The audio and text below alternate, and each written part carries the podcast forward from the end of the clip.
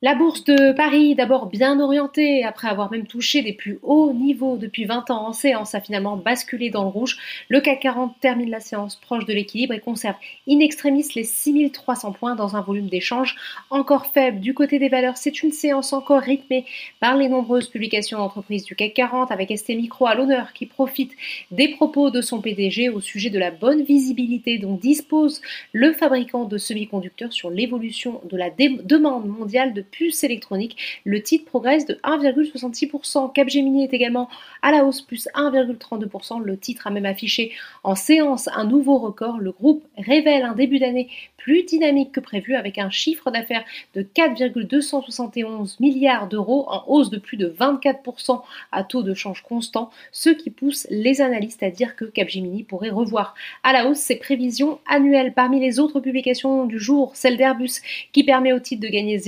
0,70%. Le groupe aéronautique a enregistré un bénéfice net de 362 millions d'euros à comparer avec une perte nette de 481 millions d'euros un an plus tôt. Il a surtout fait d'un bénéfice avant intérêts et impôts à 694 millions d'euros, soit un bond de 147%, alors que le marché visait 635 millions. À l'inverse, le segment automobile est en repli pénalisé par Ford qui avertit que la pénurie de semi-conducteurs pourrait réduire de 50% sa production au deuxième trimestre. Euh, Renault affiche notamment la plus forte baisse de l'indice et recule de plus de 4%. La foncière Unibail-Rodamco Westfield est également à la peine plus de 2% de baisse, le marché sanctionnant la chute de son chiffre d'affaires au premier trimestre et l'absence de prévision annuelle sur le SBF 120.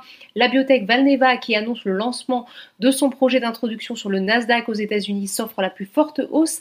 TF1 est aussi très bien orienté au lendemain de résultats trimestriels meilleurs que prévu, notamment sur le segment revenu publicitaire, JP Morgan a par ailleurs relevé son objectif de cours à 14 euros contre 12,60 euros précédemment. En revanche, Lagardère est en repli après avoir officialisé l'abandon du projet de gérance en commandite. Solution 30 recule aussi fortement après les publications de ses résultats annuels et bien que le groupe ait confirmé ses objectifs 2021 à Wall Street, la bourse a également basculé dans le rouge en dépit de des bons résultats publiés par Apple et Facebook et l'annonce d'une forte croissance du PIB au premier trimestre. Voilà, c'est tout pour ce soir. N'oubliez pas, toute l'actualité économique et financière est sur Boursorama.